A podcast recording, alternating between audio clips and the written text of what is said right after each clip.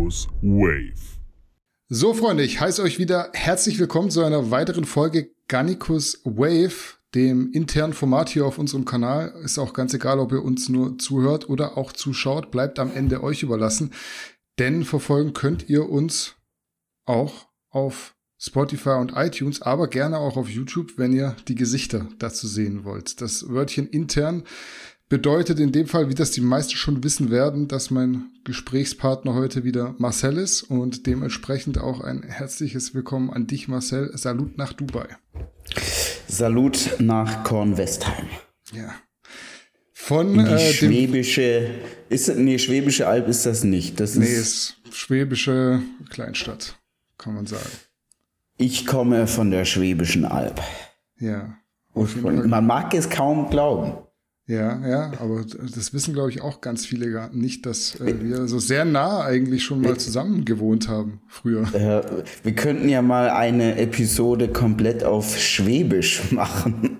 Ja, du kannst es teilweise besser als ich. Ich bin ja echt sehr hochdeutsch erzogen worden. Ich kann das auch gut abstellen. Außer wenn man so im persönlichen Kontakt ist, dann fällt es mir schwierig. Aber übers Internet kann Ja. ich das echt cutten. Dann ist es für mich irgendwie ein anderes Universum.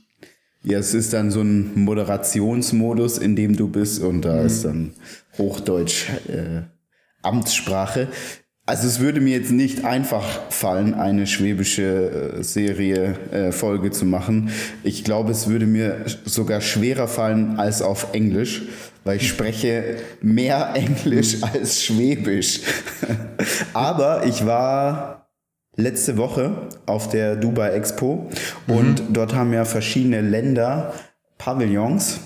Ähm, leider bin ich nicht in den Deutschen, weil die Schlange unfassbar lang war. Also die Deutschen, anders als die Deutschen selber, mögen die Menschen im Ausland die Deutschen. ja? Und deswegen äh, war dort eine unfassbar lange Schlange. Ähm, dann war ich auch im österreichischen Pavillon, der unfassbar schlecht war. Also ich mag ja die Österreicher. Ich wollte eigentlich dort essen, weil da gab Schnitzel, aber das war einfach so stümperhaft, dass ich dann dort nicht essen wollte. Und dann habe ich gesagt, komm, äh, es gibt ein Baden-Württemberg-Pavillon. Ja, Echt? Okay. Also ja, es gibt von keinem, keiner, keinem Land, keiner Enklave, keinem Bundesstaat oder sonst irgendwas gibt es ein Pavillon. Aber das Land Baden-Württemberg hat einen Pavillon. Ja, also weltweit. Ja, nicht die spanische Riviera, nicht Texas, nicht weiß ich nicht was, hat ein Pavillon, aber Baden-Württemberg. Und dann war ich dort und habe Maultaschen und ein Zwiebelrost, äh, Zwiebelrostbroder, muss man ja sagen. Ja. Maultascher und ein Zwiebelrostbroder gegessen. War das nur kulinarisch oder? Weil Baden-Württemberg, gerade jetzt Stuttgart, ist ja schon auch bekannt für äh, Porsche, Daimler, Bosch.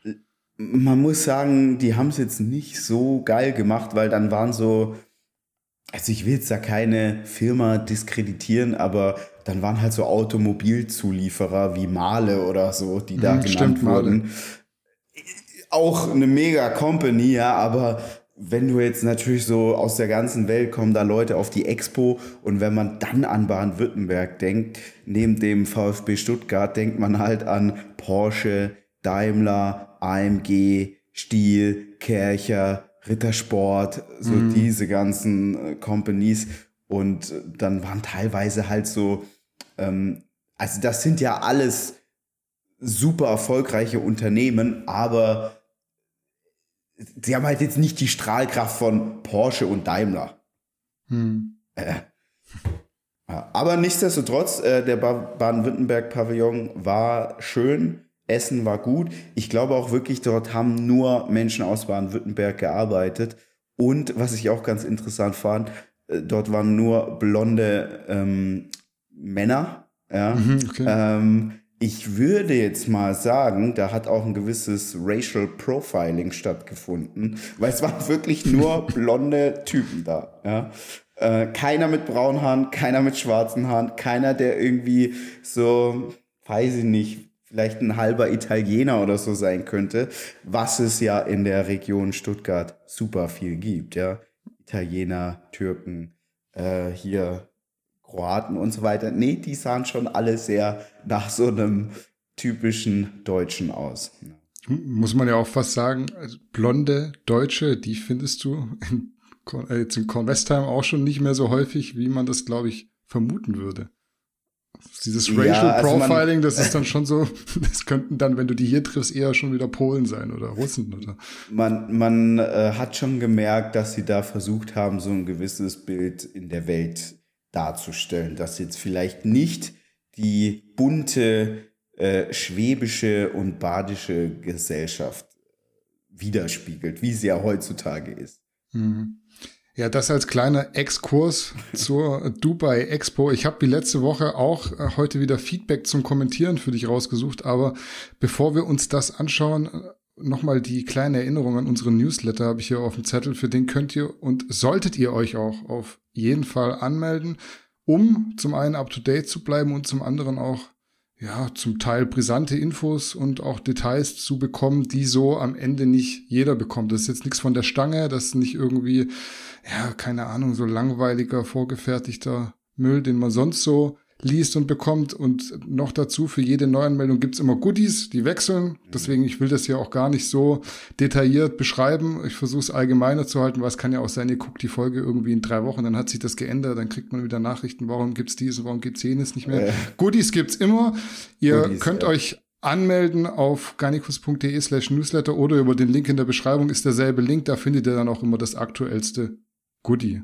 Das ist, glaube yes. ich, der einfachste Weg. Das dazu und dann würde ich sagen, wir machen wie letztes Mal ähm, jetzt weiter und wie wir auch künftig immer oder mehr oder weniger beginnen wollen, nämlich mit jeweils einem positiven und einem negativen Feedback zu uns beziehungsweise zu unseren Produkten.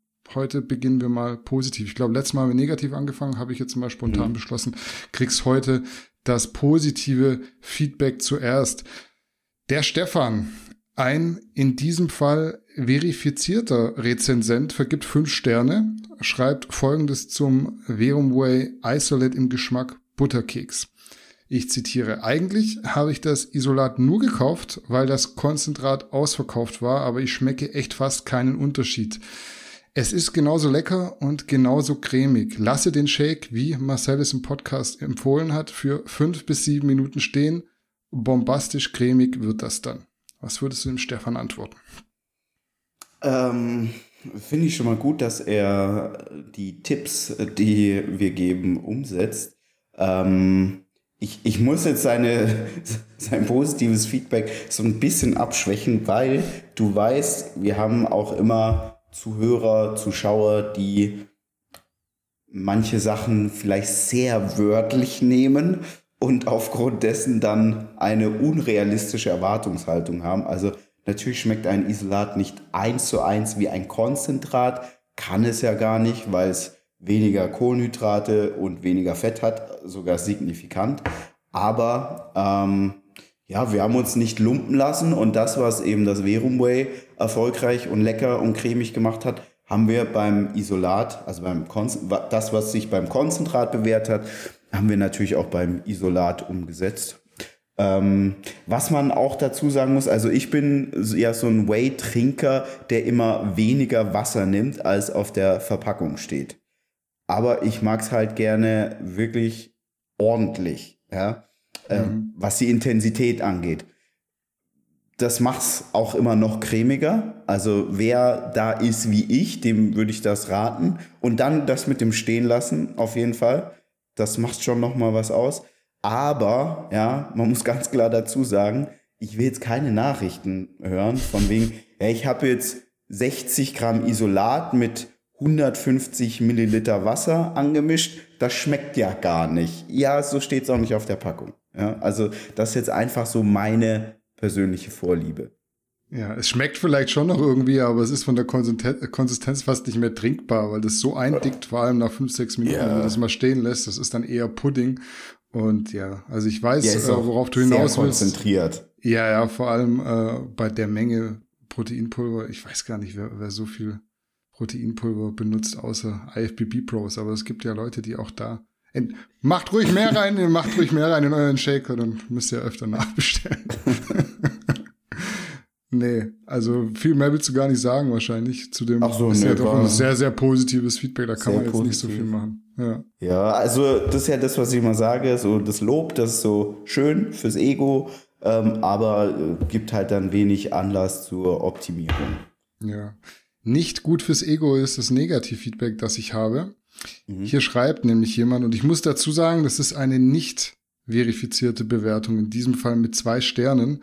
Muss man immer dazu sagen, weil du kannst vielleicht noch mal ganz kurz, bevor ich jetzt zitiere, erklären, wie das zustande kommt, dieses verifiziert, nicht verifiziert. Also verifiziert ist es, wenn der Kunde kauft, den Bezahlvorgang abschließt, dann ähm, das Paket erhält und dann erhält er eine E-Mail ähm, von, ich weiß gar nicht, ob die von uns oder von Reviews.io versendet wird, mit der Bitte um Bewertung. Mhm. Also ähnlich wie das auch andere Anbieter, Trustpilot, ähm, Trusted Shops, äh, gibt es ja etliche Anbieter.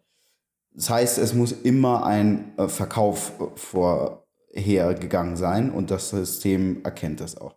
Ähm, allerdings ist es auch so, jeder kann auch auf Reviews.io gehen und uns eine Bewertung abgeben. Also wie das auch auf anderen Plattformen der Fall ist.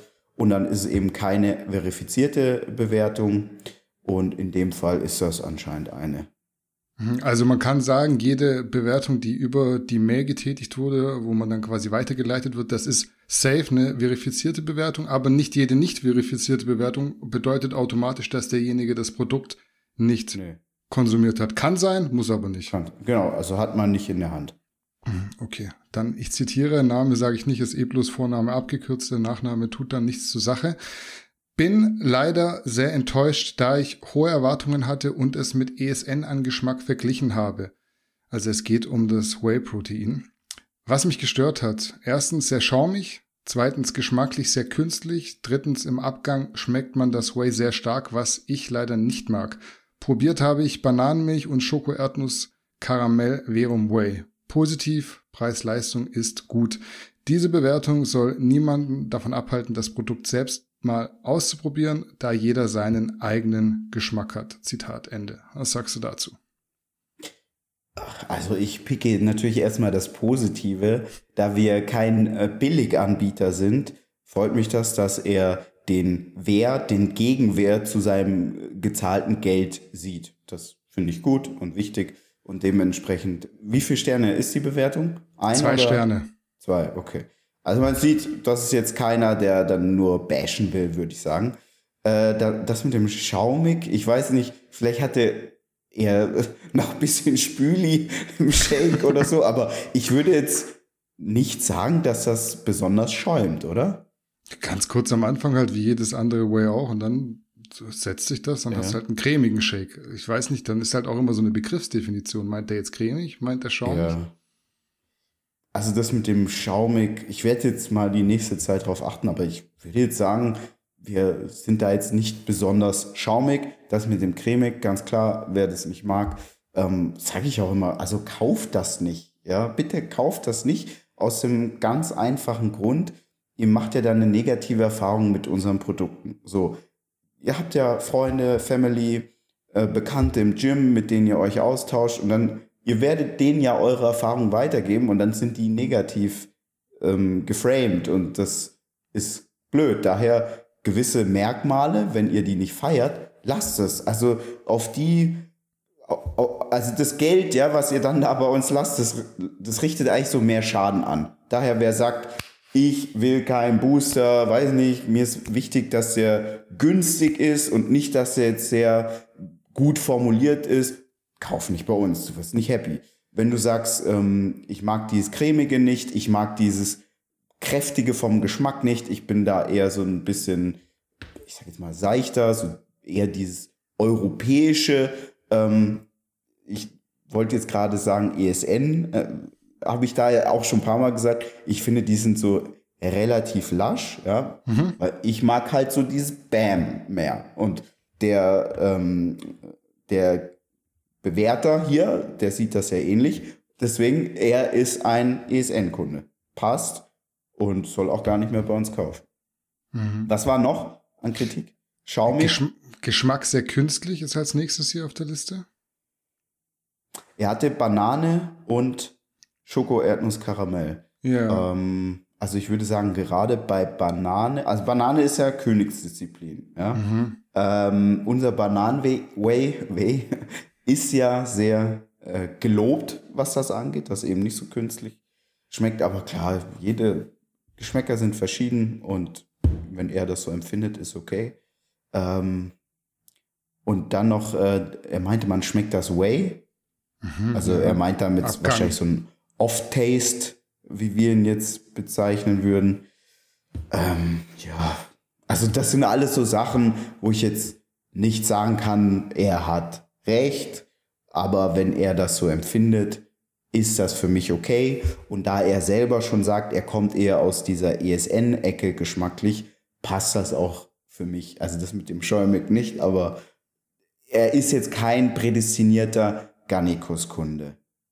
Ja, würde ich auch sagen. Also es ist ja schon auch so ein bisschen, wenn du neue Produkte probierst, die dem, was du bisher konsumiert hast und auch ja gewohnt warst, sehr stark, ja, ich will jetzt nicht sagen widersprechen, aber zumindest so in einem Gegensatz dazu stehen, dann ist es auch immer schwierig, die Leute da so rauszubekommen. Also das ist, glaube ich, schon so eine Sache. Gewohnheit, Gewohnheitstiere sind wir alle irgendwo. Und Ja, und was man mag. Ja, genau. Und das scheint der mehr zu mögen. Künstlich Bananenmilch und Schoko, Erdnuss, Karamell. Ich würde fast sagen, das sind für mich so. Also, das sind welche, ich trinke die nicht oft tatsächlich, auch Mhm. Schoko, Erdnuss, Karamell nicht, aber das sind für mich mit die besten Geschmäcker. Ich habe auch ganz am Anfang nicht diesen Bratapfelgeschmack so oft getrunken. Mittlerweile, ich habe noch eine Dose äh, übrig gehabt. Ich trinke das sehr oft jetzt und muss schon sagen, Ja. auch wenn man es nicht so häufig trinkt, das ist so, es ist einfach jedes Mal was Besonderes. Äh, Und das, also gehe ich jetzt so gar nicht mit, aber wie du sagst, Geschmäcker sind verschieden. Am Ende, wenn es einem nicht schmeckt, darf man es nicht bestellen. Ich denke halt so, das sind auch wieder die beiden Geschmäcker, die, glaube ich, auch die wenigsten als Referenz jetzt bestellt hätten, um sie mit einem ESN-Produkt zu vergleichen. ja, ich glaube, das äh, Schoko, Erdnuss, Karamell, das hat, glaube ich, niemand. Ähm, ich würde jetzt, also ich habe das noch nie irgendwo gesehen. Banane, klar, haben, glaube ich, alle im Sortiment. Gut ist es, aber selten. Ja. Also wir wollen gar nicht dagegen reden. Jeder darf hier, wie gesagt, auch seine Meinung haben. Aber für Leute, die gerne mal auch was Neues probieren und die auf unsere Meinung höchstpersönlich so ein bisschen Wert legen. Also ich finde Banane und ich habe viel Banane probiert. Viel, viel in 15 Jahren Training mittlerweile. Und hatte da auch schon so ein bisschen Angst bei uns. Wie wird das so? Weil ich würde mir tatsächlich auch nie mehr ein Bananenway bestellen von Ja. irgendjemandem. Das sind so Geschmäcker, die sind verhunzt für ewig eigentlich. Und das trinke ich echt jetzt bei uns sehr, sehr gerne. Also das trinke ich gerne als Shake. Es gibt ja so Geschmäcker, die machst du gerne in Porridge. Gerade so diese Schoko-Geschmäcker. Aber Banane, das trinke ich wirklich gerne als Shake. Das vielleicht so als meine ähm, Meinung noch abschließend. Gut, Feedbacks hättest du damit beantwortet. Wegen mir kannst du auch wieder im Ralf-Mode umschalten, weil dann starten wir die einzelnen Fragen. Ich muss dazu sagen, dass ich dieses Mal nur drei Stück rausgesucht habe, weil wir die Folgen etwas kürzer halten wollen, als das vielleicht in der Vergangenheit und auch letztes Mal der Fall war. Übrigens, mich haben Leute angeschrieben und gesagt, es war ihnen kein Deep Dive genug. Okay, alles klar. Dann waren das wahrscheinlich die Aber- Bubble aus deinen Followern, die dich gerne vier Stunden lang reden hören wollen. Aber ich habe natürlich auch äh, andere Feedbacks gelesen. Ähm, und weil wir haben, du hattest ja in Instagram eine ähm, Umfrage gemacht, Mhm. wie die Leute das neue Format fanden. Und die, die dann auf äh, irgendwie könnte besser oder so geklickt haben, die wurden dann angeschrieben und gefragt, was sie denn, also was sie gerne anders hätten. Mhm. Leider haben, also ich glaube, vielleicht fünf oder so geantwortet, wenn überhaupt. Ja, ich glaube, drei, vier. Mhm. Ja, ähm, aber die habe ich, das habe ich mir durchgelesen, was sie dann geschrieben haben. Und da war natürlich dabei, dass äh, zu, zu lange war. Ja, man muss dazu sagen, wie gesagt, das kommt jetzt jede Woche einmal und nicht mehr so wie die internen Podcast-Folgen vorher, nur alle drei bis vier Wochen. Und dann habt ihr auch jede Woche Marcel, auch wenn es nur eine Stunde ist. Und im Endeffekt ist es dann mehr, als es vorher war, wenn man es zusammenrechnet. Trotz dessen, dass die einzelnen Folgen jetzt kürzer werden. Also ich habe drei Fol äh, Fragen jetzt hier rausgesucht. Wahrscheinlich werden wir so auf eine Stunde kommen insgesamt. Das ist auch so ungefähr die Zielvorgabe. Das sollte eigentlich dann allen recht werden. Ich fange an mit Frage Nummer eins. Geht ihr dieses Jahr auf die FIBO und was ist allgemein von der Messe zu erwarten? Ich muss dazu sagen, ich hatte das nicht mehr auf dem Schirm, dass die FIBO dieses Jahr stattfinden wird. Irgendwie ist es an mir vorbei. Ich dachte, die hätten irgendwie die Grätsche gemacht. Also ich habe, als ich die News vor, wann waren das? Auch schon jetzt zwei, drei, drei Wochen. Drei Wochen, drei Wochen, ich, ja. ja äh, gemacht habe, habe ich mich extra in dieses Thema reingearbeitet, denn diese Frage kam bei uns bei Instagram rein und dann ging es mir wie dir, ach ja, stimmt. FIBO, April bald. Was ist eigentlich damit? Ja. Äh, dann habe ich mir mal die Herstellerliste angeschaut. Da waren jetzt ehrlich gesagt wenig Marken dabei, die jetzt in unserem Kosmos bekannt sind. Ähm, klar, jetzt so große, so Biotech oder ähm, ja, so osteuropäische Marken waren ein paar dabei. Ich glaube sogar Gymshark. Aber es war wirklich sehr, sehr wenig an bekannten Marken. Deutsche Marken fast gar keine. Mhm. Aus unserem Segment. Ja, ich spreche jetzt nicht irgendwie von Zumba-Brands oder sonst irgendwas, sondern Marken, die dann auf der FIBO Power wären. Ich weiß auch gar nicht, ehrlich gesagt, ob es noch eine FIBO Power gibt. Ähm, ich habe den Eindruck, dass es dieses Jahr, wenn es stattfindet, was jetzt, denke ich mal, der Fall sein wird, weil in Deutschland werden ja die Corona-Regeln erstmal nicht strenger. Ähm, ich denke, es wird eine sehr B2B, also Business to Business lastige Messe und es wird kein Fitness-Event. Also so eine FIBO, wie einige das von 2015 angekannt haben bis 2019, das wird es nicht geben. Also da ist kein Rocker, kein ESN, wir sind nicht da, da ist kein More, da ist kein ganz viel ist nicht da. Und dementsprechend, ich würde jetzt mal, also ich will jetzt nicht gegen die FIBO arbeiten, aber wer jetzt nicht aus Köln kommt, für den ist es ja mit viel Geld und Zeit verbunden. Und da würde ich, glaube ich, den meisten eher davon abraten, zur FIBO zu gehen. Weil ich bin mir ziemlich sicher, die werden enttäuscht sein. Wenn sie das mit der FIBO von vor drei Jahren vergleichen oder noch länger, so vier, fünf Jahre, da war die FIBO ja dann doch noch stärker besucht. Das Jahr 2019, da hat man ja schon sehr stark gemerkt, dass es mit der FIBO bergab geht. 2019 hm. waren wir ja auch zum letzten Mal da und da hast du schon an den genau. Fachbesuchertagen gemerkt, wo ja mittlerweile auch Leute reinkamen, die kein Fachbesucher waren. Ich glaube, ja. da waren sogar Tickets zu kaufen, war es möglich, Tickets zu kaufen als Nicht-Fachbesucher für die Fachbesuchertage und trotz dessen war da eigentlich ein ganz leichtes Durchlaufen möglich an den beiden Tagen. Ja. Und das hättest du in den Jahren davor nicht gehabt. Man muss auch sagen, und man kann gegen KLS, GA, ProBro sagen, was man möchte. Die Fibos damals, als das wirklich Hype mhm. war, da ging halt einfach bei der Fibo Power die Post ab. Das hattest ja. du dann danach nie mehr. Den Hype Davor nicht, nie danach mehr. nicht. Ja. Nee. Ja, also ich würde auch sagen, die krassesten Fibo-Jahre waren so 16 bis 18. Mhm, ja. Vielleicht sogar 15 auch noch mit. 15 war auch heiß. Es war heiß, aber ich hatte den Eindruck, 16 war dann doch noch mal. Da war einfach dann der GA-Hype noch mal fortgeschrittener. Ja. Und da kam ja dann auch so ein bisschen Verstärkung durch Rocker, ähm, Zek Plus. Äh, dann haben wir auch hier All-Stars mit Markus Rühl. Also da mhm, genau. war dann schon ein bisschen mehr. Ja.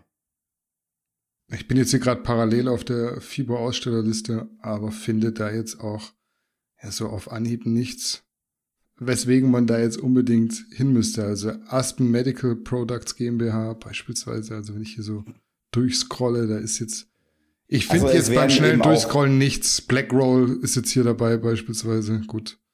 Ja, aber die Leute, die gehen ja auch äh, wegen den Menschen, also wegen Influencern, wegen Athleten hin und ich halte es jetzt für relativ unwahrscheinlich, dass namhafte Athleten da sein werden. Und ich habe es auch noch von keinem mitbekommen. Nee, also ich auch, gehe definitiv nicht hin. Wir allgemein gehen nicht hin. Es ist auch gar nicht so die Lust da, muss ich sagen. Also ich dachte mir schon nach dem letzten Besuch, wenn da jetzt nicht grundlegend was geändert wird, dann sehe ich das auch 2020, 2021 nicht. Das ist ja deswegen mhm. ausgefallen wegen Corona, aber 2019 war ich, was ist das? Was das Gegenteil von hyped, als ich da rausgelaufen bin? Also das war ich auf jeden Fall. Also ernüchtert, ja. ernüchtert ja. war ich. Ja, also, so also da war eine Negativtendenz, die, die war schon eingetreten. Und was ich sagen kann, ich kann mich noch dran erinnern, Ende 2019, Anfang 2020, als ja Corona noch nicht äh, ja, allen einen Strich durch die Rechnung gemacht hat, da war es schon so, dass im Jahr 2020, das wäre für die FIBO richtig schmerzhaft geworden, weil die allermeisten bekannten Firmen schon nicht mehr zur FIBO gehen wollten. Hm. Und das ist fast schon so ein bisschen das Glück der FIBO-Veranstalter gewesen, dass sie ausgefallen ist, Corona-bedingt, denn das wäre ähnlich wie der World Fitness Day so ein Flop geworden. Mhm. Würdest du jetzt auch sagen, für alle Leute, die die FIBO Power im Kopf haben, das sind ja wahrscheinlich jetzt auch die meisten, die hier zuhören oder zuschauen, hat das äh, Event FIBO 2022 Flop-Potenzial? Es wird ein Flop, ja. Mhm. Punkt. Also, Punkt. Ja, ja ich würde es auch so sagen. Also es gibt ja viele Gründe, nicht hinzugehen und eigentlich keinen hinzugehen. Dementsprechend. Ich weiß nicht, ob es das nochmal so geben wird, wie wir es kennen. Schade eigentlich, weil es war immer cool auf der FIBO, aber ja. du, Reisende soll man nicht aufhalten, wenn sie daran nichts ändern möchten. Dann ist das so. Ja. Frage beantwortet. Nächste Frage. Interessant fand ich. Wie ist das mit Preisgeldern bei Wettkämpfen? Müssen die Athleten was beim Sponsor abdrücken? Wie wird versteuert etc.?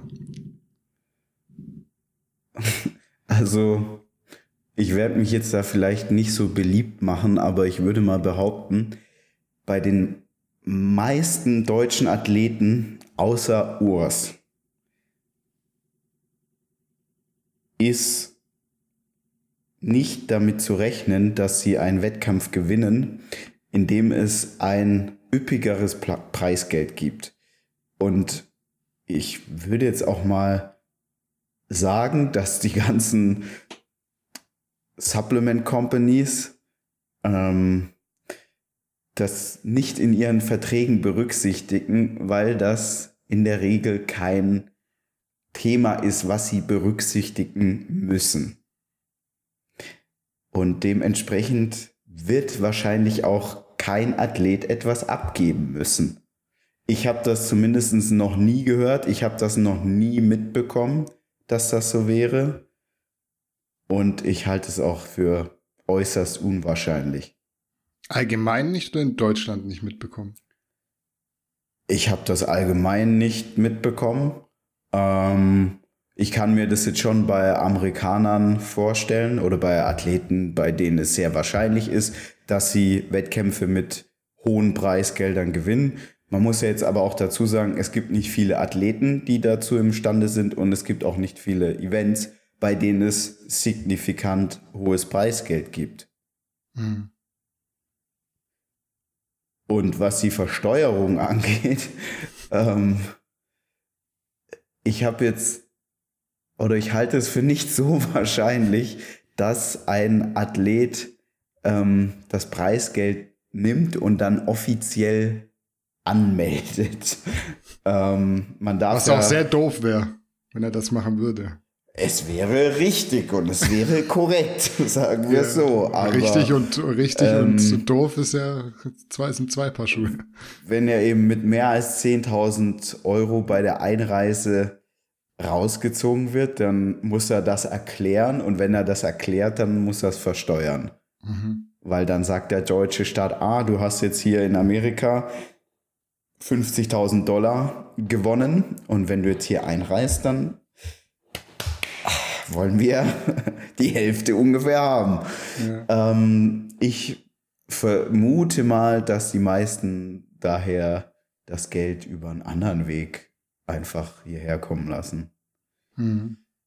es gibt ja meistens Schecks. Also in Deutschland ist ja der Scheck so gut wie ausgestorben, aber im Ausland, gerade EU-Ausland, äh, nee, außerhalb der EU, ähm, ist Scheck nicht ausgestorben. Also das ist noch ein, also das ist dort adäquat. Ja, das trifft man oft an und dementsprechend äh, heutzutage mit Western Union, Kryptos und so weiter ähm, werden die Jungs sicher so pfiffig sein und das Geld so transferieren, dass sie nicht so viel Steuern zahlen müssen.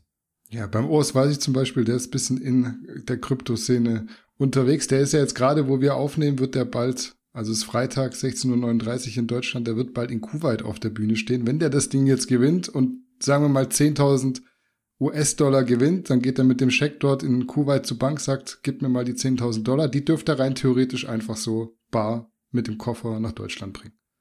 Ja, du darfst alles mitbringen, du musst nur anmelden. Ja. Ja, und das und muss er nicht das anmelden. Problem, nee, 10.000 nicht. Aber äh, es kann natürlich trotzdem sein, dass die, dass der Zoll ihn fragt, ja, woher sind die? Ähm, und dann muss er das natürlich wahrheitsgemäß erklären. Also theoretisch, ja, ähm, müsste ein Ur, also egal wie viel es ist, du musst es rein theoretisch als Einkommen meines Wissens nach versteuern. Ich wüsste jetzt nicht, warum das nicht so wäre.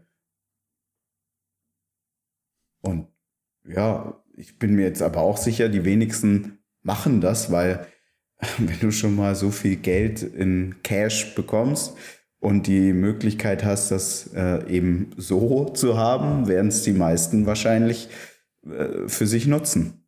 Hm. Würdest du auch sagen, dass ESN oder beispielsweise Vayu jetzt genauer in dem Fall ähm, es hätte machen sollen, eine Klausel in den Vertrag zu schreiben beim Urs? Ich weiß jetzt nicht mehr genau, wann dieser Vertrag zustande kam, aber ich will mich jetzt auch nicht rühmen. Als der Urs damals seine Pro-Card gewonnen hat, habe ich schon gesagt, der hat eine sehr, sehr große Zukunft in dieser Klasse. Mhm. Dass es so krass wird, das konnte, glaube ich, in der Geschwindigkeit jetzt niemand voraussehen, aber wahrscheinlich nach seinem ersten Pro-Sieg wäre es vielleicht gar nicht so verkehrt gewesen zu sagen, ey, Urs, keine Ahnung, 20 Prozent deiner Preisgelder, die gehen zurück an deinen Sponsor. Ich weiß gar nicht, wo das noch so ist. Ich habe das mal bei William Bonek gehört. Der musste mhm. damals an Neil Hill immer Geld mhm. abdrücken, wenn er einen großen Wettkampf gewonnen hat. Also an den Trainer. Bei den Sponsoren weiß ja. ich es nicht, aber wäre clever für die Sponsoren jetzt bei solchen Athleten, oder? Also man muss ja immer so ein bisschen ähm, gucken und das weiß ich eben alles nicht, was haben die für Agreements, denn so wie du das jetzt geschildert hast, klingt das so ein bisschen, als ob das Halsabschneider wären, aber wenn jetzt zum Beispiel du mit einem Trainer ein Agreement hast, dass du sagst, okay, du bekommst jeden Monat nicht so viel Geld, aber wenn ich etwas gewinne, dann kriegst, machen wir eben ein Share, ja, mhm. Sharing Deal, und dann kriegst du irgendwie, was weiß ich, wie viel Prozent, dann ist das ja eine Erfolgsbeteiligung, ist ja wie eine Art Provision anzusehen und das ist ja nicht unfair. Genauso mit einem Sponsor. Ich vermute, dass ein sehr, ähm, sehr talentierter und sehr äh, ein Athlet, bei dem die Wahrscheinlichkeit sehr hoch ist, dass er Erfolg hat, wie jetzt einen Brandon Curry, William Bonek, Phil Heath und so weiter, ähm, dass die dann einfach so viel potenzielle gute Angebote haben, dass sie sagen, ich gehe zu dem Sponsor, der mir am meisten zahlt und bei dem ich am meisten behalten kann von meinem Preisgeld. So mhm. würde ich es zumindest als Athlet machen. Klar, vorausgesetzt ist auch, die Marke passt und so weiter, aber jetzt nichts gegen die Jungs, aber das ist denen jetzt nicht so wichtig, dass die Marke so großartig passt, ja, sondern äh, Cash muss stimmen, so. Ist ja, ist ja für sie auch wichtig, äh, so verdienen sie ihr Geld und ähm, die wollen sich ja aufs Wesentliche konzentrieren und es ist ihr, ihr Bodybuilding, ja.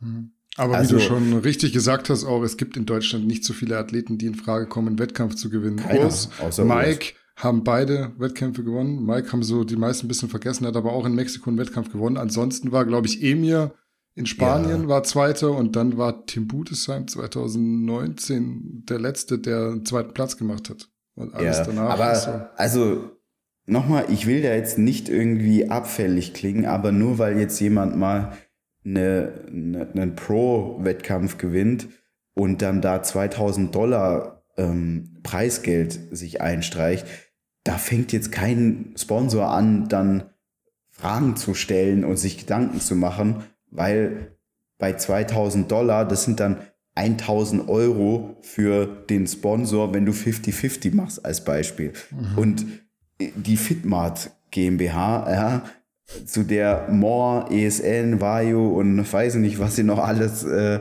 auf ihrer Shoppingtour ähm, gekauft haben. Also ich schätze mal, die machen 200, 300 Millionen Jahresumsatz. Da streitest, streiten die sich hoffentlich nicht mit ihren Athleten ähm, um 1000 Euro Preisgeld. Weil es ist ja jetzt auch nicht so, dass ein Urs das dreimal oder ein Mike oder sonst wer, ein Tim, das dreimal in der Woche einsackt, sondern äh, wie oft war das bei einem Tim und einem Mike? Einmal. Ja, Tim war einmal Zweiter und dann ja. ist, glaube ich, auch schon wieder dunkel geworden. Mike hat halt einen Wettkampf gewonnen in Mexiko und ich glaube, da gab es jetzt auch in der Classic gibt sowieso nicht so viel Preisgeld. Von daher. Genau. Ja, also nochmal, ich will da keinen kleinen oder sonst irgendwas reden, aber äh, das sind jetzt dann einfach nicht so die Summen, die dann Sponsoren ähm, aufhorchen lassen ähm, und ja auch immer dann riskieren, dass diese Beziehung zu dem Athleten ins Wanken gerät. Hm. Ja, und ich habe das, ähm, wie gesagt, noch nie mitbekommen, aber es macht absolut Sinn bei Athleten, wo es dann eben um viel Geld geht ähm, und wo dann sicherlich auch die Vorbereiter oftmals in eine gewisse Vorleistung gehen, weil die Athleten vielleicht nicht so solvent sind, also nicht immer so gut zahlen können, die Vorbereiter, und dass dann eben gesagt wird, okay, machen wir da unter dem Jahr entspannten Deal, aber wenn dann mal ähm, eine größere Summe kommt, dann will ich meinen Share. Und ich persönlich, ich finde das nur fair, weil der Trainer leistet Arbeit. Der Vorbereiter leistet Arbeit. Hm, ja, also bei einem William Bonek, der hat, glaube ich, die Arnold Classic gewonnen und 200.000 Dollar dafür bekommen. Wenn du dann 10% davon bekommst, 20k, ist gut. Ist doch ein fairer Deal, mindestens für einen Trainer, wenn der ja. dich dann davor einfach auch auf Schritt und Tritt verfolgt, vorbereitet, da sehr ja. kulant ist, was die Zahlung angeht, finde ich das auch absolut korrekt so. Also ja. gibt es nichts. Also es gibt ja oft auch in der Wirtschaft zum Beispiel äh, bei Anwälten, dass die sagen, komm, äh, du, du zahlst nichts, aber im Erfolgsfall, wenn du dann eine Entschädigungszahlung bekommst, dann äh, kriege ich halt, was weiß ich, also da ist dann teilweise noch größer, 70, 30 als Beispiel, weil das Risiko liegt ja deutlich mehr bei der Anwaltskanzlei. Ja. Frage beantwortet. Frage Nummer drei, letzte Frage tatsächlich für heute. Wie geht ihr mit Kritik an euch beziehungsweise euren Produkten um? Ihr habt ja beispielsweise selbst viele Testberichte veröffentlicht und regelmäßig Kritik geübt. Jetzt sind wir mittlerweile auf der Seite, Kritik zu bekommen, weil wir keine Testberichte mehr machen, sondern Produkte eben auf den Markt bringen, die natürlich auch von diversen Seiten kritisiert werden sollen, dürfen, können. Also er hat ja ähm, gefragt an uns und unseren Produkten, oder? Genau, das sind quasi ja. zwei Fragen, ja.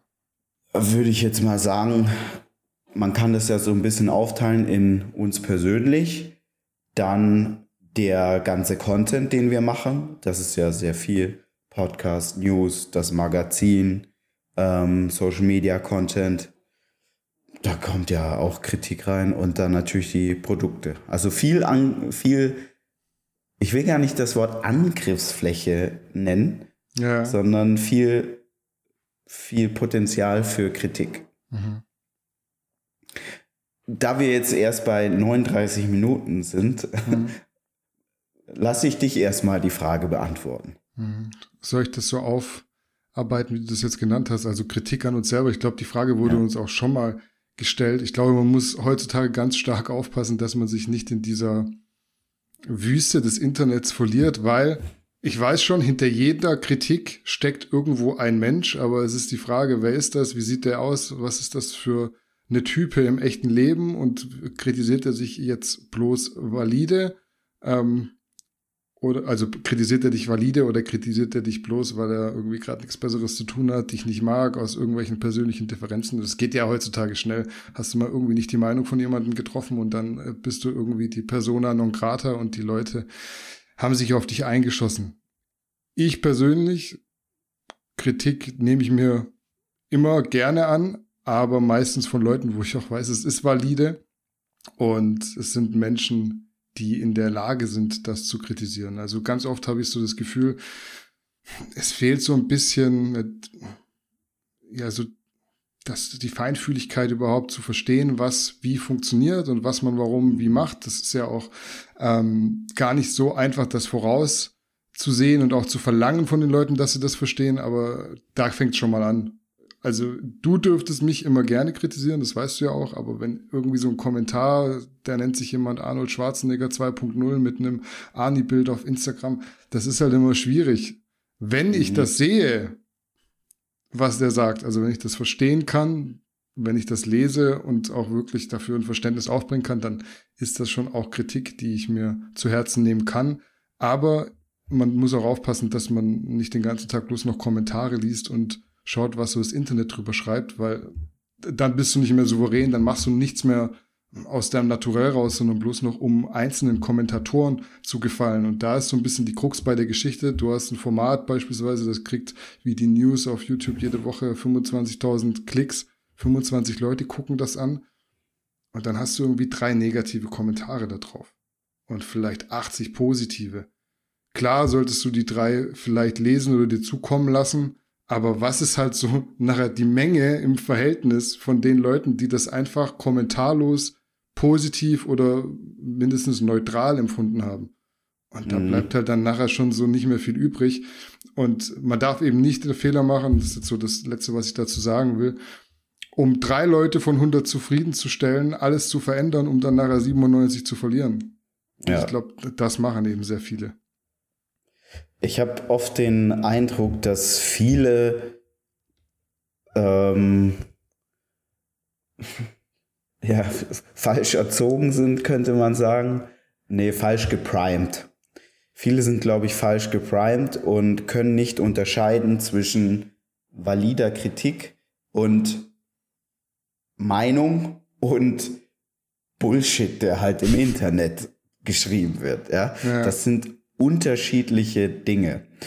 Und ich glaube aber, dass für viele das alles in in einen Sack geworfen wird. Und ich glaube auch für viele ist Kritik so gleichzusetzen mit Ärger. Ich kann das auch sehr, sehr gut verstehen, denn wenn du jetzt eine Erziehung genießt, bei der sich die Eltern jetzt nicht so stark mit dem Thema auseinandergesetzt haben, dann bedeutet Kritik meistens Ärger. Meistens du hast etwas falsch gemacht, aber du darfst nichts falsch machen.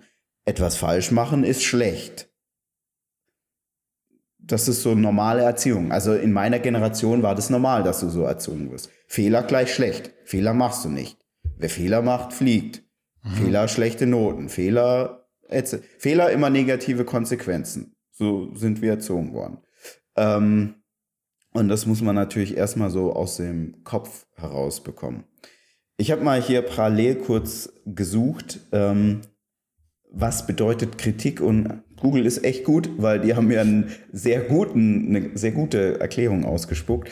Und zwar folgendes. Kritik ist die Beurteilung einer Sache, eines Verhaltens, einer Aufgabe, einer Leistung oder auch einer Person anhand von objektiven oder subjektiven Maßstäben. Häufig verstehen wir unter Kritik das Hinweisen auf Fehler, aber Kritik muss nicht zwangsläufig negativ sein.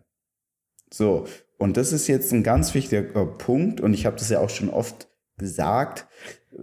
Jeder, der älter wird und gerade auch ähm, in gewissen Bereichen, ob das jetzt beruflich, Hobby, Sport oder sonst irgendwo unterwegs ist, und einen gewissen Erfolg haben möchte, der wird mit Experten irgendwann zusammenarbeiten. Und die Experten, die werden euch immer kritisieren. Und diese Kritik macht euch aber, solange es valide Kritik ist, meistens besser. Also wenn ihr auf die Bühne wollt, dann holt ihr euch einen Trainer und der Trainer sagt nicht den ganzen Tag, wie geil ihr seid, sondern der fragt euch, sag mal, bist du eigentlich bescheuert? Warum trainierst du jetzt den siebten Tag hintereinander? Du hast doch auf deinem Trainingsplan nur fünf Trainingstage und du sollst dich an deinen scheiß Plan halten. Das ist Kritik. So. Feedback kann man eigentlich ist, auch sagen. Die ist jetzt natürlich so sehr äh, lax von mir vorgetragen, ja, aber die Kritik ist valide, denn der Trainer hat einen Trainingsplan. Bei dem Trainingsplan hat er sich etwas gedacht, ja. Da sind äh, Gedanken inkludiert wie Erholung, wie äh, Progression etc. etc. etc. Trainingslehre. So, Punkt. Und wie der Körper funktioniert und du holst dir ja den Trainer, weil du sagst, ähm, der kann mich weiterbringen. Und wenn du jetzt aber immer gegen deinen Trainer arbeitest, dann sabotierst du dich selber, weil du dann eigentlich dir sagst, indirekt so, ey, ich bin eigentlich scheiße, weil ich hole mir einen scheiß Trainer, weil ich will ja nicht auf den hören. Weil wenn ich auf ihn hören würde, wäre er ja ein guter Trainer. Mache ich aber nicht. Also habe ich einen scheiß Trainer mir geholt. Und das untergräbt deine eigene Integrität für dich selber ja schon mal. So. Und das ist nicht gut. Also jeder, der so vorgeht, ist nicht gut. Ähm, und man muss es halt ganz klar trennen, ja. Es steht ja jetzt auch hier sehr, sehr schön geschrieben, subjektive Maßstäbe, ja. Ähm, wenn es jetzt um Musikkritiker oder Literaturkritiker geht, da geht es ja dann ganz oft um subjektive Wahrnehmung. Oder bei Kunst geht es, Kunstkritiker, geht ja auch ganz viel um subjektive Wahrnehmung. Aber es sind Kritiker, aber die sind ja jetzt nicht, ähm, Kritiker sind ja nicht die Spielverderber oder die Miesepeter. Ja? Viele, also früher waren Kritiker, glaube ich, auch noch eher angesehen aus dem Grund, ähm, jeder kennt wahrscheinlich noch, also gerade die jetzt nicht irgendwie 15 sind, die kennen noch so Redewendungen wie von den Kritikern gelobt. Mhm. Und dann waren die Kritiker immer die Experten. Warum? Weil das waren halt die beispielsweise Journalisten vom Fach. Also ich habe früher viel äh, hier Juice Magazine, als es mhm. noch auf Papier gab, ja, so vor, als ich so, keine Ahnung, vor 20 Jahren, ja. Und dann hattest du da immer Al Alben, die gereviewt wurden. Und das höchste waren, glaube ich, sechs oder fünf Kronen. Ich weiß gar nicht mehr. Ich glaube sechs, ja. ja. Ich glaube sechs. Und wenn ein Album sechs Kronen hatte, dann, also dann hast du auf jeden Fall das mal ausgecheckt. Und damals musstest du ja, du es ja dann oft kaufen oder runterladen. So, mhm. aber du hast das auch, also das war auf jeden Fall dann bei jedem auf dem Schirm. Warum? Weil die Meinung dieser Musikjournalisten in dem Fall, der, dieser Kritiker sehr wichtig war. Ich glaube, heutzutage durch viel Bullshit im Internet ist dann dieser, dieser kompetente Kritiker so ein bisschen in Vergessenheit geraten. Was sehr, sehr schade ist. Was auch schwierig ich, ist heutzutage, so einen kompetenten Kritiker zu finden durch diese ganzen Menschen, absolut. die ja einfach auch ihre Meinung ab. Heute bist du ja, machst einen WordPress-Blog auf oder ein Instagram-Profil und bist Kritiker. Habe ich das auch. Ging früher nicht. Ja, ja. so, ja. So, und aber äh, damit die Kritik auch ernst genommen wird, habe ich ja versucht, diese Kritik immer valide zu untermauern. Hm. Es ist gar keine Frage. Ja, wenn ich jetzt ein Video von 2015 angucke, wo ich Produkte platt gemacht habe, ähm, dann bin ich da definitiv oft in so ein Bashing verfallen. Aber dieses Bashing war für mich immer ein Stilmittel, weil ich wusste, kein Disrespect gegen Mick Weigel. Er war der Erste, der auf Deutsch kritische Reviews gemacht hat, aber er war halt nicht so unterhaltsam. Und ich wusste, die Leute werden es mögen, wenn du einfach frei Schnauze und sehr direkt bist. So. In der schriftlichen Review, die wir immer gemacht haben, dort war die Kritik sehr, sehr sachlich und sehr valide. Da waren keine Schimpfwörter, keine obszönen Äußerungen oder sonst irgendwas. War immer sehr valide. Jeder Inhaltsstoff war kurz beschrieben, was er kann, was er nicht kann, in welcher Dosierung es Sinn macht, etc. So. Ähm, ja, dementsprechend, ähm, wie gehe ich damit um? Also ich habe das hin und wieder, dass mich Leute auf Instagram anschreiben oder auch Sprachnachrichten da lassen ähm, und dann sagen wir, sagen sie mir zum Beispiel, wenn ich etwas falsch ausgesprochen habe oder einfach auch etwas Falsches gesagt habe, was ja auch vorkommen kann und auch noch vorkommen wird. Und dann ähm, geben die mir da Hinweise und ist dann blockiere ich die. Nein. dann bedanke ich mich bei denen. Manchmal diskutiere ich auch mit denen oder frage nach Hintergrundinformationen etc. Und das ist ja immer gut, wenn so etwas passiert. Ähm, aber ganz klar, ich musste das auch so lernen, denn ich wurde auch so geprimed, Fehler gleich schlecht. Fehler macht man nicht, auf gar keinen Fall Fehler, mhm. weil dann bist du nicht so viel wert, das ist nicht gut und Fehler gleich schlimm, Kritik gleich böse. Ich vergleiche das mit so einem, wenn ihr zum Beispiel ähm, so einen Triggerpoint habt oder einen verspannten Muskel und dann macht ihr dafür Entspannungsübungen, Mobility oder jemand massiert diesen verspannten Muskel. Der erste Impuls, den wir haben, ist wegziehen, mhm. weil es tut uns weh. Und wir müssen uns selber dann einreden, ich versuche jetzt locker zu bleiben, während der mir hier in den Nacken drückt und das so scheiße weh tut. Aber wenn wir das dann zulassen und da ist ein Profi am Werk, dann löst sich die Verspannung und dann gehen wir alle paar Tage oder einmal in der Woche zu dieser Behandlung oder behandeln uns auch selber und dann wird diese Verspannung irgendwann weg sein, im Idealfall. Und genauso ist es mit Kritik. Im Kopf ist genau dasselbe.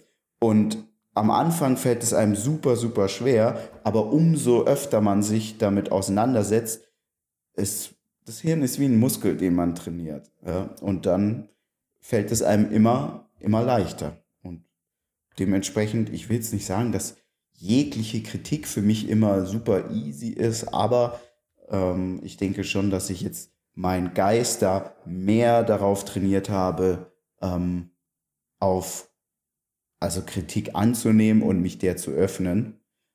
Und ich bin auch viel besser darin, so Bullshit auszublenden.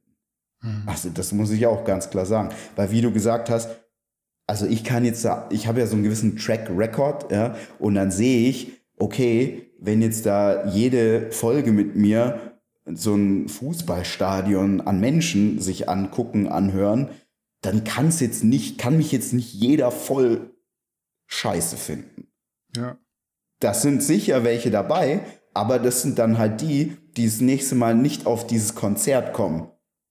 Und wenn du halt irgendwie Woche für Woche, Monat für Monat davor ausverkaufter Halle spielst, als Band, dann kannst du nicht, dann machst du etwas richtig. Auch wenn es dann genügend gibt, die das einfach nicht mögen. Aber es ist halt auch ein absurder Gedanke, dass alle immer alles mögen und jeden mögen müssen.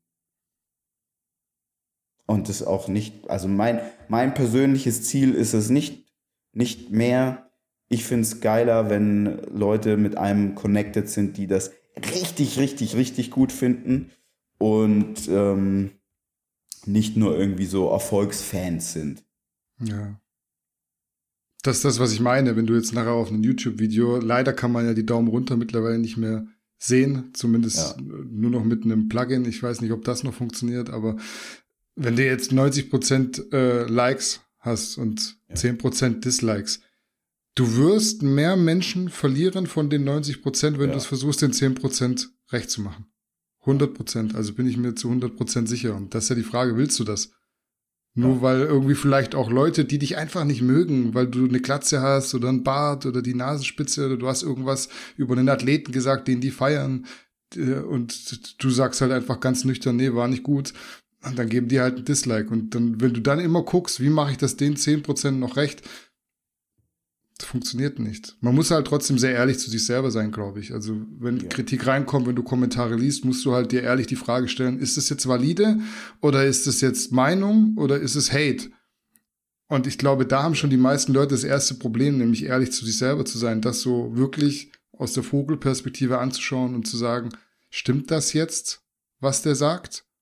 Die meisten tun halt ab. Also es ist ja auch super einfach. Bis in deiner Instagram-Bubble hast nur Leute, die dich mögen und kriegst nie Kritik oder Hate mhm. oder Meinung. Und dann kommst du irgendwie in Garnicus Podcast das erste Mal aus deiner Bubble raus und dann schreiben auch mal Leute, fand ich jetzt irgendwie nicht so cool, was der ja. da gesagt hat. Dann ist so, ja, aber sonst sagen immer alle, ich bin voll der dufte Typ und mich mögen eigentlich sonst immer alle. Das ja. muss Quatsch sein. Also nee, ist nicht Quatsch, das ist halt einfach jemand, dem du begegnest auf einem neutralen Terrain und der sieht dich halt jetzt völlig objektiv und nicht mehr aus dieser Bubble Fanboy. So. Es muss gar nicht objektiv sein. Es ist einfach jemand, der ähm, mit anderen Augen auf dich sieht, ja, der andere Neigung hat. Ja, es ist dann eben nicht jemand, der genau denselben Geschmack hat wie du, sondern jemand, der einen anderen Geschmack hat, ähm, der anders, ein anderes, eine andere Art zu denken hat. Und das kann dir zu denken geben und kann dich auch noch mal äh, besser machen äh, oder für, für Wachstum, sagen wir Wachstum sorgen. Ähm, aber wenn du dann das auch irgendwie falsch einsetzt, dann kannst du auch viele Menschen verlieren, weil du dich eben verwässerst. Hm.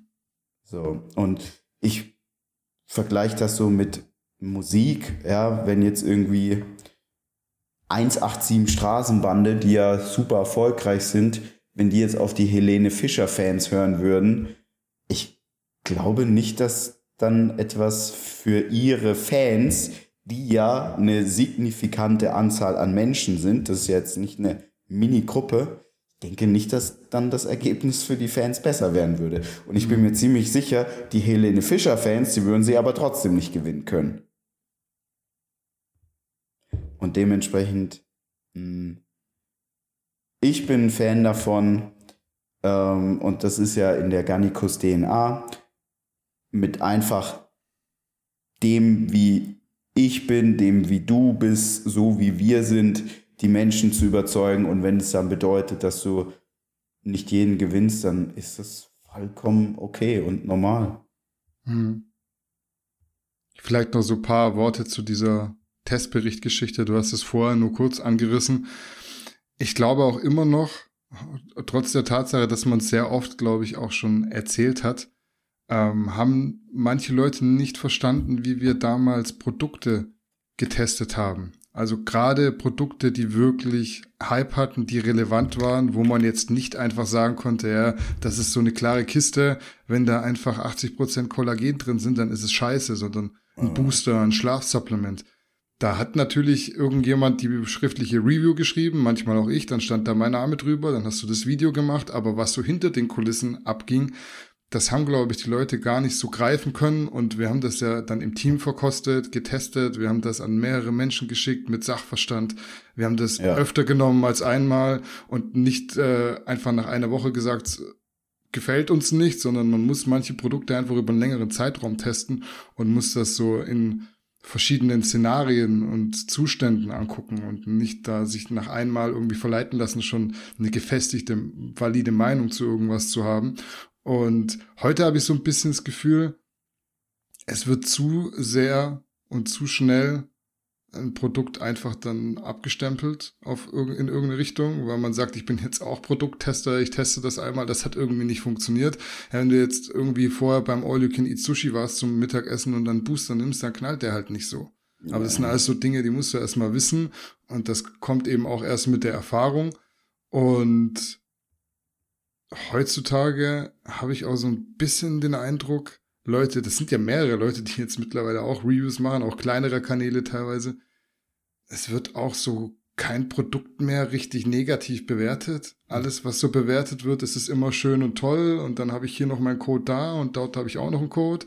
Und dann habe ich hier noch einen Code. Und es wäre sehr doof, wenn du alles irgendwie schlecht reden würdest.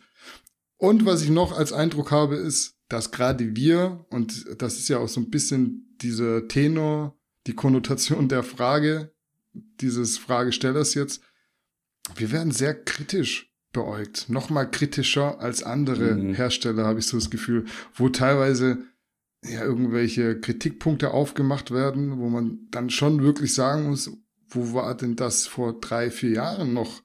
Da gab es yeah. diese Kritikpunkte auch schon.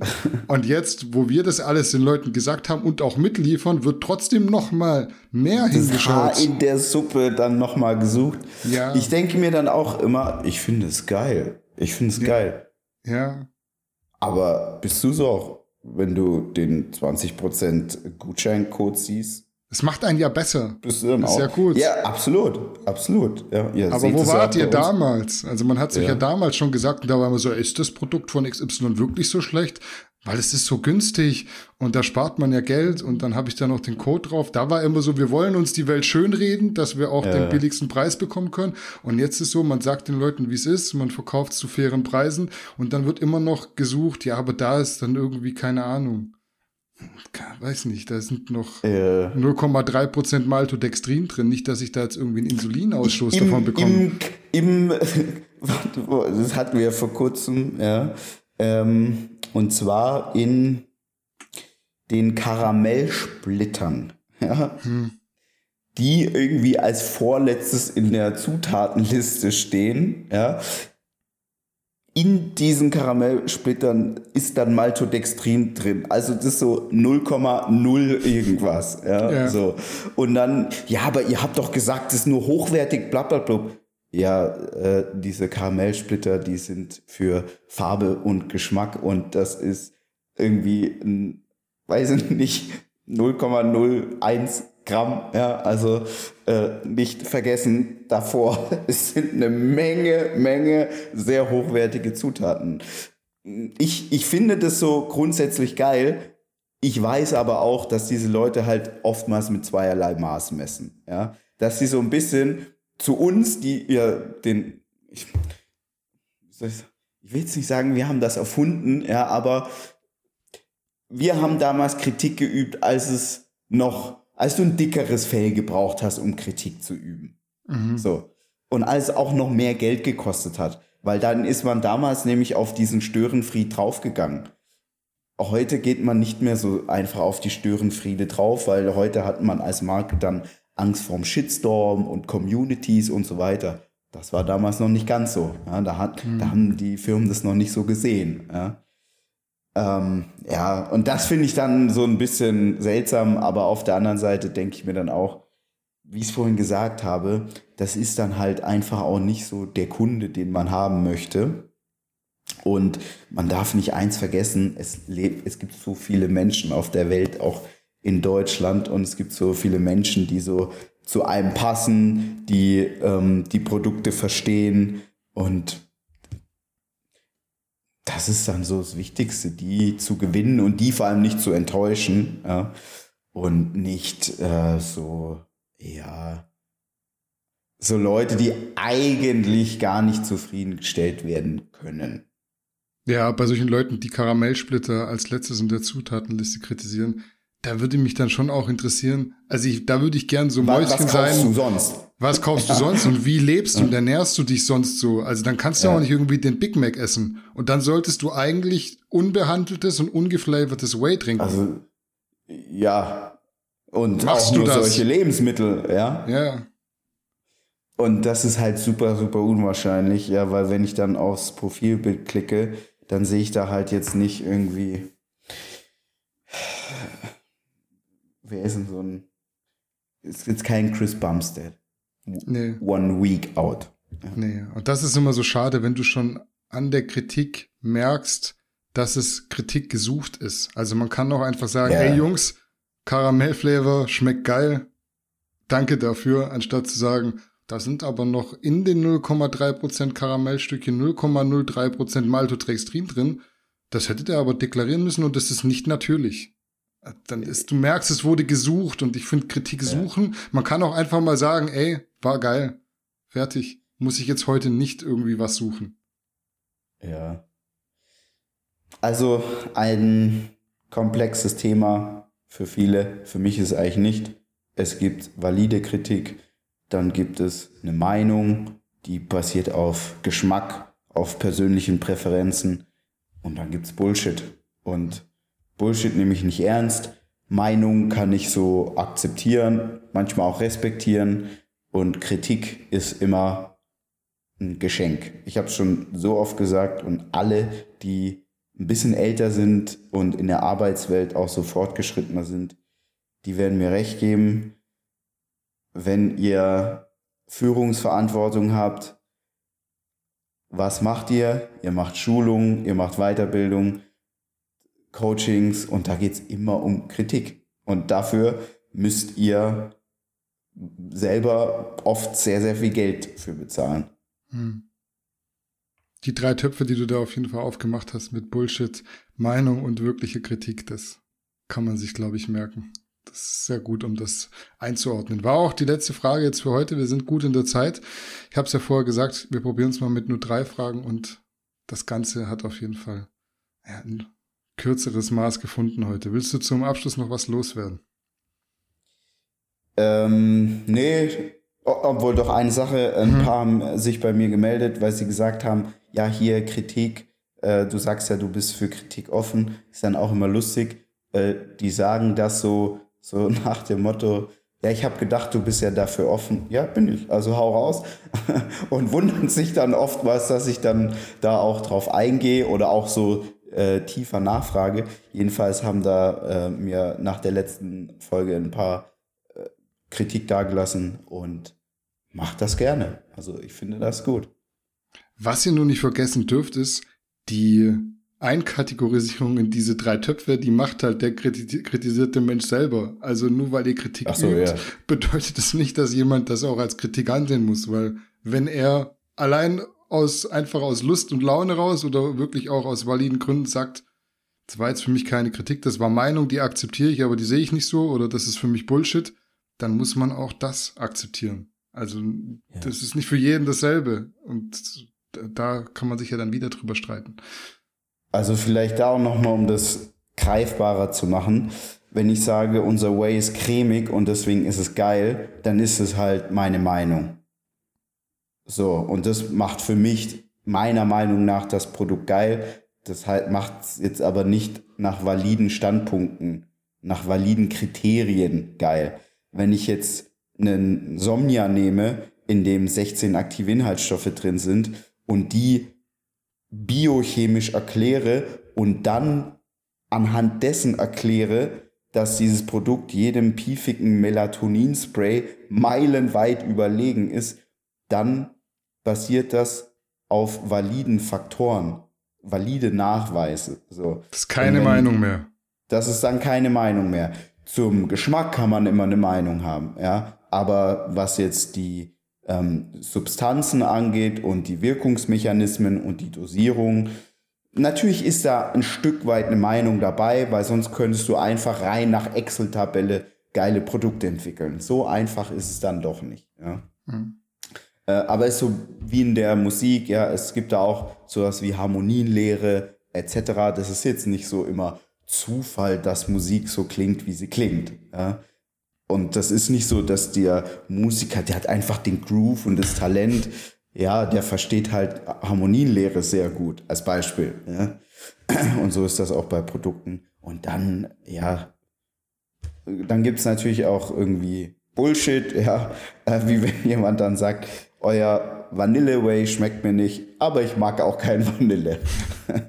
Das ist dann aus der Kategorie Bullshit. Oder wenn du es umdrehst und sagst, ein Melatonin-Spray ist dem Somnia überlegen, das könnte man auch dann. Weil Kategorie Influencer Bullshit. XY das nämlich immer sagt. Ja? ja. Und der seine Instagram Story QVC-Sendung, die ist real. Das nimmt tatsächlich gerade auch wieder Überhand, wenn man so in die ein oder andere Story des ein oder anderen Influencers schaut. Ich frage mich immer, wer guckt sich das denn was sind das für Leute? Ich würde jetzt gerne mal so ein paar Namen nennen und dann würde ich gerne mal echt mit Leuten sprechen.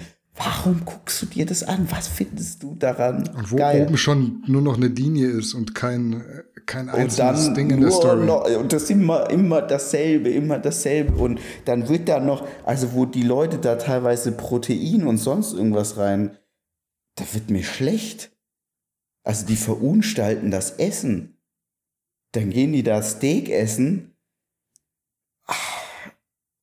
und, und trinken noch ihren ISO irgendwas Shake dazu und hast du nicht gesehen, ja?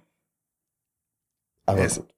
Es, es ist, teilweise Meinung. Es ist Meinung und es ist teilweise wirklich so, selbst wenn du dort in der Story gute Hersteller und Produkte bewerben würdest, wenn ich das angucke, du gehst mir damit so auf den Sack, ich kauf's bewusst nicht mehr, selbst wenn ich es kaufen wollen würde, weil es irgendwie ein geiles Produkt ist. Ich habe einen Abfuck auf das Produkt. Das, da müssen sich die Hersteller auch irgendwann mal überlegen, ob das die beste Werbung ist, wenn Leute mit einem äh, Way oder mit einem ISO Way, das ja aber wie eine Limonade schmeckt, ist ja dann wie Cola, also kann man es auch zum Steak essen trinken. Wenn Leute zu einem Steak einen Proteinshake trinken. Ja. Das ist wirklich absurd. Die, Aber das, das ist schon eine harte, harte Penetration. Ich hatte vor kurzem von ähm, den bösen Onkels das Lied äh, Keine Amnestie für MTV gehört. ja. Und dann dachte ich so, ey, das, wie alt ist das Lied? So 20 Jahre? Ja, bestimmt. Ungefähr. Und dann dachte ich so, ey, krass, hier MTV Viva, die spielen ja gar keine Rolle mehr. Heute wird so ein Lied nicht mehr geben, weil heute so Mainstream-Musik, Medien-Gatekeeper, die sind so egal. Ähm, aber dann habe ich mir so überlegt, wo, wo findet man denn noch solche Phänomene? Und in diesem Lied singen die, äh, die Industrie und ihre Helfer verkaufen euch für dumm sie servieren und ihr rührt die Scheiße um. Und dann mhm. dachte ich mir, Influencer. Ja, das, was sie schon. da singen, das sind heute die Influencer. Ja. Und das Problem ist, dass also nicht jeder Influencer ist ja irgendwie so eine Werbehure. Aber teilweise wird das auf so ein absurdes Level gebracht. Ich bin gespannt, wann das alles so zusammenkracht. Ähnlich wie das bei Natural der Fall gewesen ist und so weiter. Irgendwann die Leute, die irgendwann wird's kippen.